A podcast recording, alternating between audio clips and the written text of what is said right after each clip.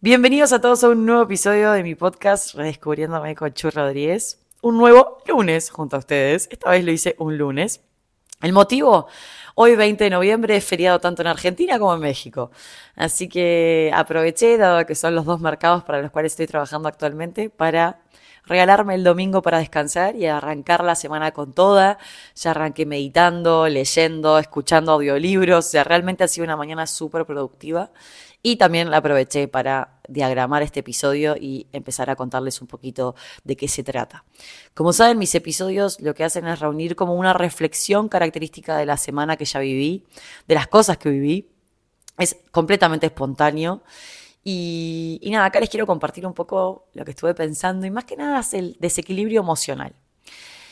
Y hace unos días escribí un posteo sobre la reciprocidad emocional, sobre alejarse de aquellos vínculos donde no es recíproco.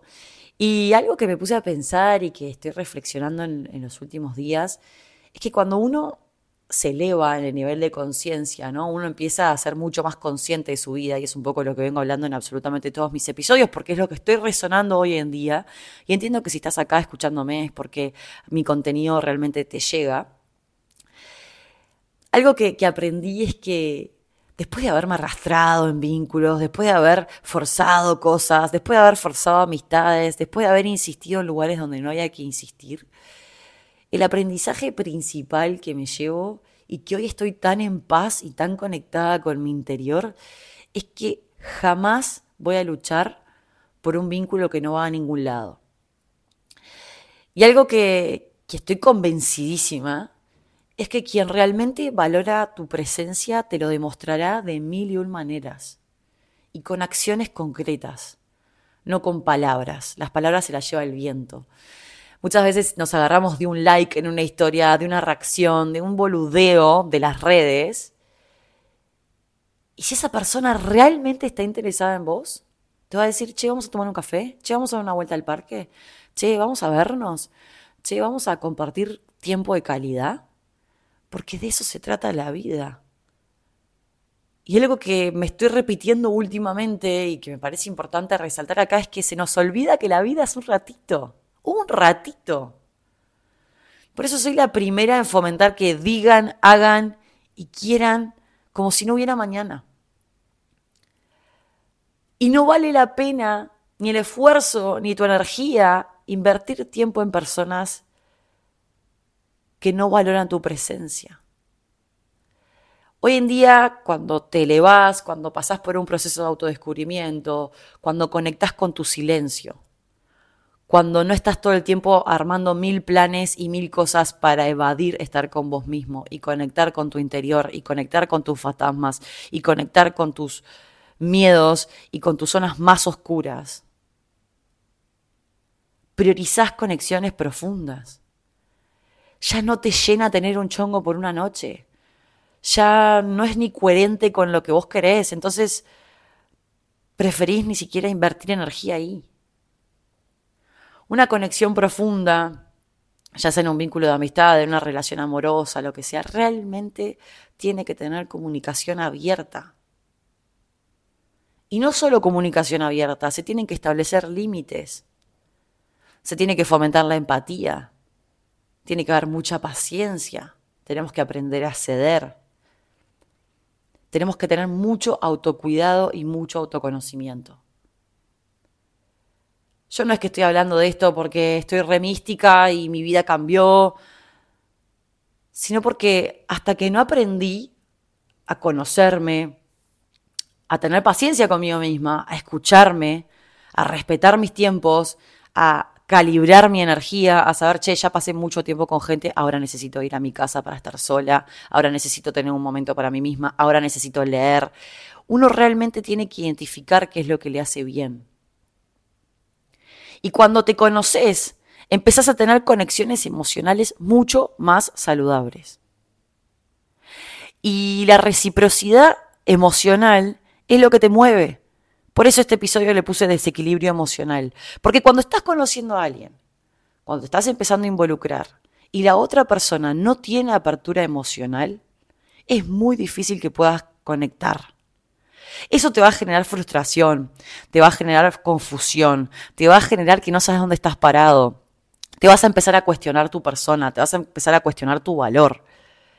La clave está en hablarlo, en entender que hay heridas emocionales de la otra persona que tal vez no están resueltas y no es tu responsabilidad hacerte cargo de esas heridas. No es tu responsabilidad que la otra persona tenga miedo al compromiso, que tenga inseguridades, que tenga problemas familiares, que tenga miedo al rechazo, que tenga incapacidades para expresar sus emociones. Me pasó. Me pasó este año, este 2023. Arranqué el año saliendo con alguien que no tenía la capacidad de transmitir sus emociones, que apenas una demostración de cariño de mi parte, la persona era como que se bloqueaba, no sabía cómo reaccionar y me decía, me estás idealizando. Y yo era, es la forma que tengo de demostrar. Porque yo digo lo que siento. Pero claramente cuando vos decís lo que sentís y no hay reciprocidad, es porque no es una conexión real. Porque cuando vos decís lo que sentís, nunca va a arruinar una conexión real. Lo que pasa es que estamos inmersos en una sociedad donde todo es muy efímero, donde todo es líquido, donde todo es descartable. Pero yo tengo la convicción de que muchos seres en este planeta estamos evolucionando para ser mejores, para ser más conscientes, para ser más empáticos, para tener más disciplina, para ser más claros, para aprender a decir lo que nos pasa, con la comunicación abierta. Este desequilibrio emocional, cuando dos personas están empezando a conocer, es lógico puede pasar. El tema es cuando vos ya empezás a construir un vínculo eh, y el tiempo va pasando y se va profundizando y la otra persona realmente tiene un bloqueo. No está en vos solucionar nada.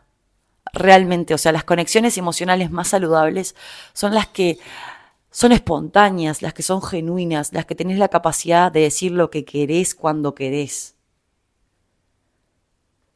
Y hay días que tengo ganas de gritar a los cuatro vientos lo que pienso y lo que siento y me contraigo porque digo, no, voy a espantar a la otra persona. Pero ¿saben qué? No hay forma más linda que vincularnos de forma honesta, de forma sincera, de forma frontal, siendo fieles a nosotros mismos, siendo fieles a esta versión que sos hoy, que tal vez no eras hace unos años, tal vez no eras hace unos meses, tal vez no eras ayer. Permitite evolucionar, permitite conectar con tus emociones, desbloquea esas cosas que te están entorpeciendo el ser feliz, porque la vida se trata de esas micro cosas, micro momentos, conocer personas, coincidir con personas que realmente te llenan el alma, porque ya no vibramos con cualquiera. Entonces, cuando realmente vivirás con alguien, hacéselo saber. La gratitud es una de las cosas más lindas que te puede pasar en la vida. Es esa sensación que yo hoy en día realmente estoy orgullosa de sentir. Amo mi vida, amo mi sistema. Hay momentos que me siento sola, obvio, porque no estoy acompañada, pero siempre tengo mi compañía y la demora. Y realmente estoy muy feliz del sistema que armé en mi vida. Y sí, es solitario. Lo vengo diciendo en varios episodios. El autodescubrirse, el ser consciente de quién sos y el ser capaz de discernir en quién vas a invertir tu energía es muy solitario, porque ya no la invertís con cualquiera. Entonces, cuando conectás realmente con alguien y sentís ese desequilibrio emocional, es mucho más sano que te abras a tiempo en vez de invertir horas, días, energía, cariño, estrategias en alguien que no está en la misma página. Aprender a irse a tiempo es llegar temprano a otro lado.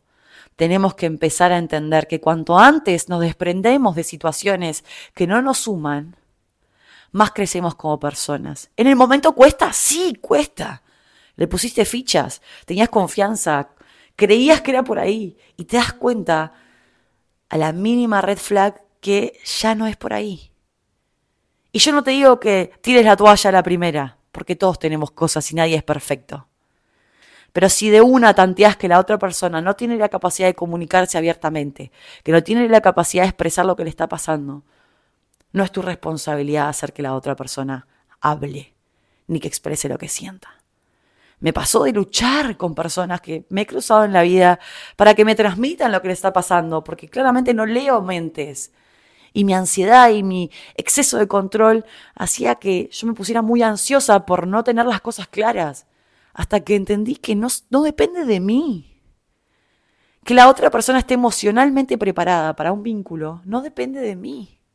Lo que sí depende de mí es decidirme a hacer un paso al costado cuando estoy frente a una persona que no tiene apertura emocional.